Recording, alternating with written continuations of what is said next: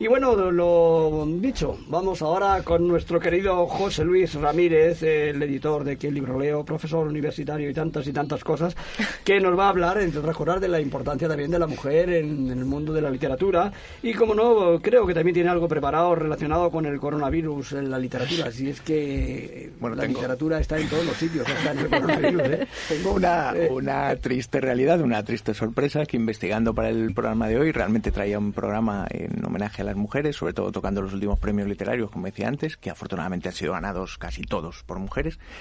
Eh, pero claro, la actualidad manda. Y entonces he traído un programa, he empezado a escarbar, escarbar sobre libros eh, en los que tiene algo, tiene mucho de actualidad, desgraciadamente, con el tema del coronavirus, que es algo de lo que hemos estado hablando toda esta semana y no sé durante cuánto tiempo seguiremos hablando. Espero que poco. El bicho, el bicho. El bicho, efectivamente. mía. Así que tenía que haberle pedido a Guille música de suspense, porque empezamos, empezamos, ya. Sí. Bueno, según parece, las ventas de libros de ficción apocalíptica, que es un subgénero de la ciencia ficción que engloba pues todos aquellos libros en los que la humanidad está condenada a la extinción, pues están creciendo en los últimos tiempos. Y en los últimos tiempos y precisamente con el ánimo de evitar que caigamos en el miedo y la desinformación y como homenaje a los valientes médicos y científicos, desgraciadamente para mí poco reconocidos habitualmente, pues a continuación nuestro top 10 de libros que ya predijeron la propagación de un letal virus que asolaría la humanidad. Y atención a las fechas de alguno porque son verdaderamente impresionantes. En el número uno he colocado no es no el que es de más calidad, pero el sí que es el sí el que se ha acercado más a la realidad que nos rodea. Es Los ojos de la oscuridad de Dean Kuntz. Es un libro escrito en 1981 y en él se relata la creación de una poderosa arma biológica desarrollada en un laboratorio a las afueras de Wuhan. Este arma provoca una extraña enfermedad y recibe el nombre de Wuhan 400. O sea, casi nada, de Wuhan, ¿no? casi nada las similitudes escrito en 1981 con lo que tenemos ahora. Pero hay alguna cosa que me ha dejado verdaderamente impactado, o sea, porque tras este yo los he colocado un poco en orden de importancia de los autores. En 1842 Edgar Allan Poe escribió La Máscara de la Muerte Roja. Y en este libro la, la, historia tiene lugar en una abadía en la que se, se, han refugiado el príncipe próspero y mil nobles para escapar de la muerte roja, una terrible plaga de espantosos síntomas, dolores agudos, mareo repentino y sudor en la sangre que se ha extendido sobre la tierra. En 1842. ¿eh? En 1912 hay una versión de este, de este cuento de Poe, que es La peste escarlata de Jack London. Yo este sí lo he leído, no me acordaba, porque lo leí hace mucho. Y Jack London ambienta la novela en 2013 y en ella estalla en las principales ciudades de la Tierra una peste fulminante que se propaga con rapidez hasta el último rincón habitado. No hay para ella antídotos conocidos y en cuestión de días el éxodo de los pobladores vacía las ciudades. En el número 4, en nuestro top 4, tenemos uno que sí que conoceréis, que es Ensayo sobre la ceguera del premio Nobel José Saramago, que, sí. que es muy conocido y es posiblemente además su novela más famosa y bajo mi punto de vista posiblemente por la que recibió el, el Nobel, sobre todo. Y esta, esta novela, como sabéis, está protagonizada por una pandemia que se extiende por todo el mundo, una ceguera blanca que se expande de manera fulminante y que saca a la luz como siempre en estos casos lo mejor y lo peor del ser humano.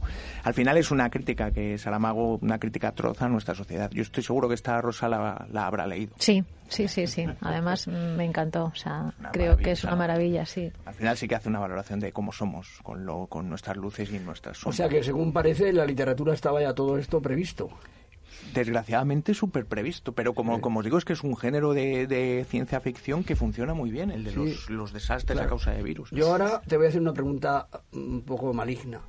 Y como saben, mm, los que están detrás de todas estas maldades, que la gente no leemos demasiado, ¿no será que alguno ha leído algún libro de estos y ha copiado lo que ha pasado y está haciendo Ojalá y fuera eso, ¿no? En la literatura es un tema recurrente la creación de un virus como arma de destrucción masiva, como, como arma letal, es un tema recurrente, hay un montón de libros.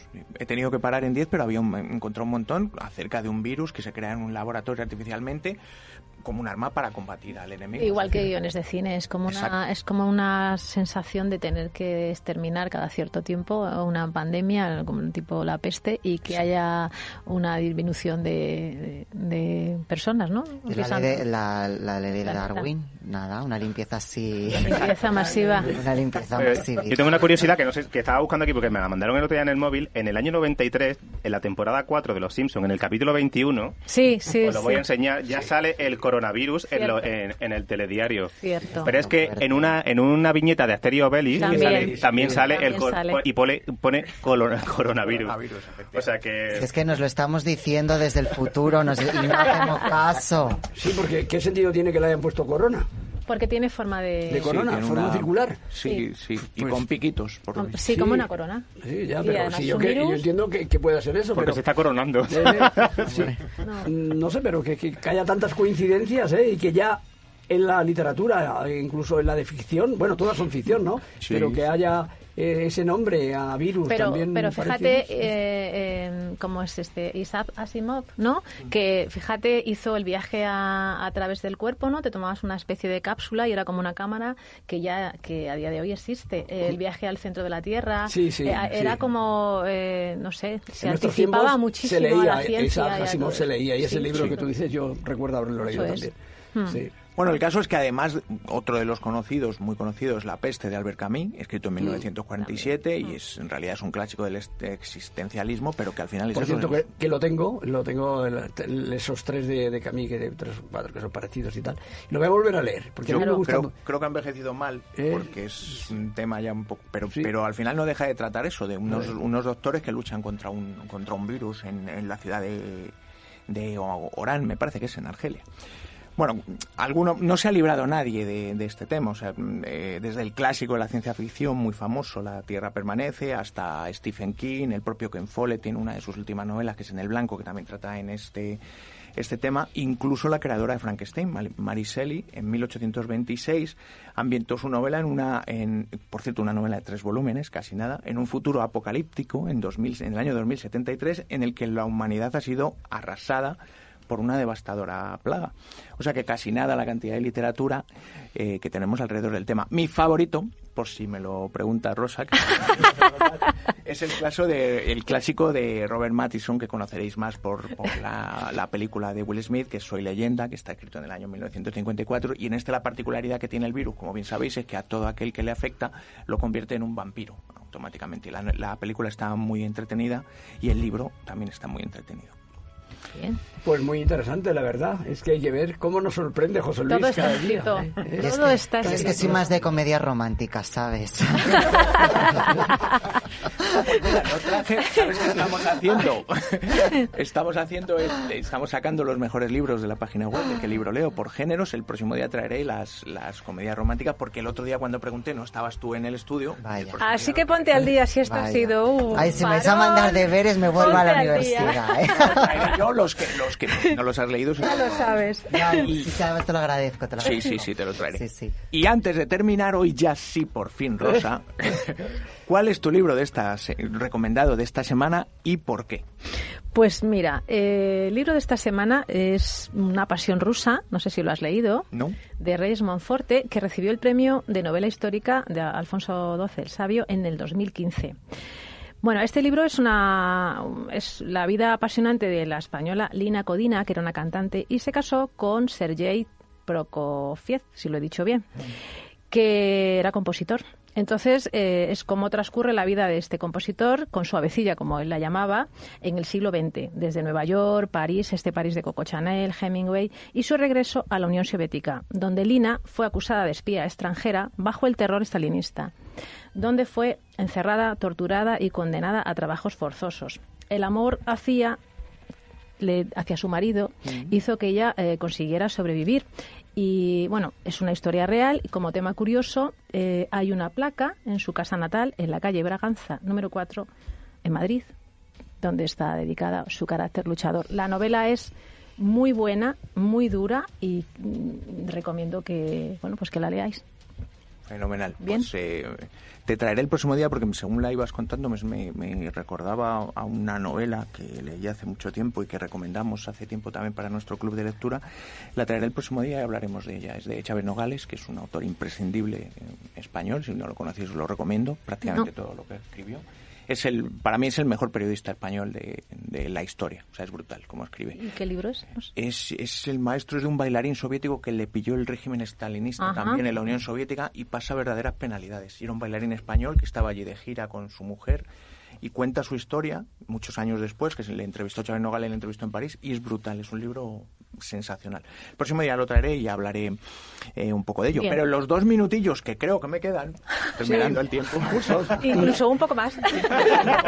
vale, os voy a contar, os voy a recomendar un libro que me lo leí, lo creáis o no, el sábado, y no tiene pocas páginas, es 1793. Aquí que decía 1700 páginas. No, no. bueno, 1700, 1793. Estuve todo el sábado leyendo, es uno de estos libros que te engancha en cuanto lo, lo empiezas a leer. Eh, tiene muchos ecos del perfume de Patrick Susskind y está muy bien. Es, es una novela de un, de un, sueco de nombre impronunciable, que es algo así como Niklas Nach Oxdag, tela. Forma parte de una trilogía y es un thriller muy recomendable, muy bien ambientado en el Estocolmo de esa época, que es brutal la descripción que hace del Estocolmo de esa época, pone los pelos de punta. Y la única pega que tiene es que no es apto para, para estómagos sensibles porque en algún momento es excesivamente macabro, pero es un thriller brutal. Por eso todo el tiempo pasando páginas y hasta que no hasta que no pasas la última ya no puedes parar. Y estuviste leyéndolo el sábado por la tarde, o sea que aunque sea un poco macabro y tal, mm, lo disfrutaste. Sí, sí. Ahí lo dejo. bueno, os diré, empecé por la mañana, me puse a leer, que mi hijo tenía deberes, yo él estaba haciendo los deberes, yo estaba leyendo y me acosté en la cama por la noche y seguía leyendo con el libro en las manos. Estuve todo el sábado dedicado al libro, pero no podía salir. De Esos libros son apasionantes. Cuando empiezas un libro así, es que luego te da pena que se termine. ¿Y Susana te, te, habla de nuevo? No, no, no, claro, obviamente me dejó de hablar. Ella y mis hijos. en el sofá. Y ahí ya se acabó el libro. Efectivamente. Efectivamente acabé el libro ya. Fue todo propicio para que acabara esa noche. Así que os lo recomiendo en, en dosis más cortas, pero en, cualquier caso lo, os lo recomiendo.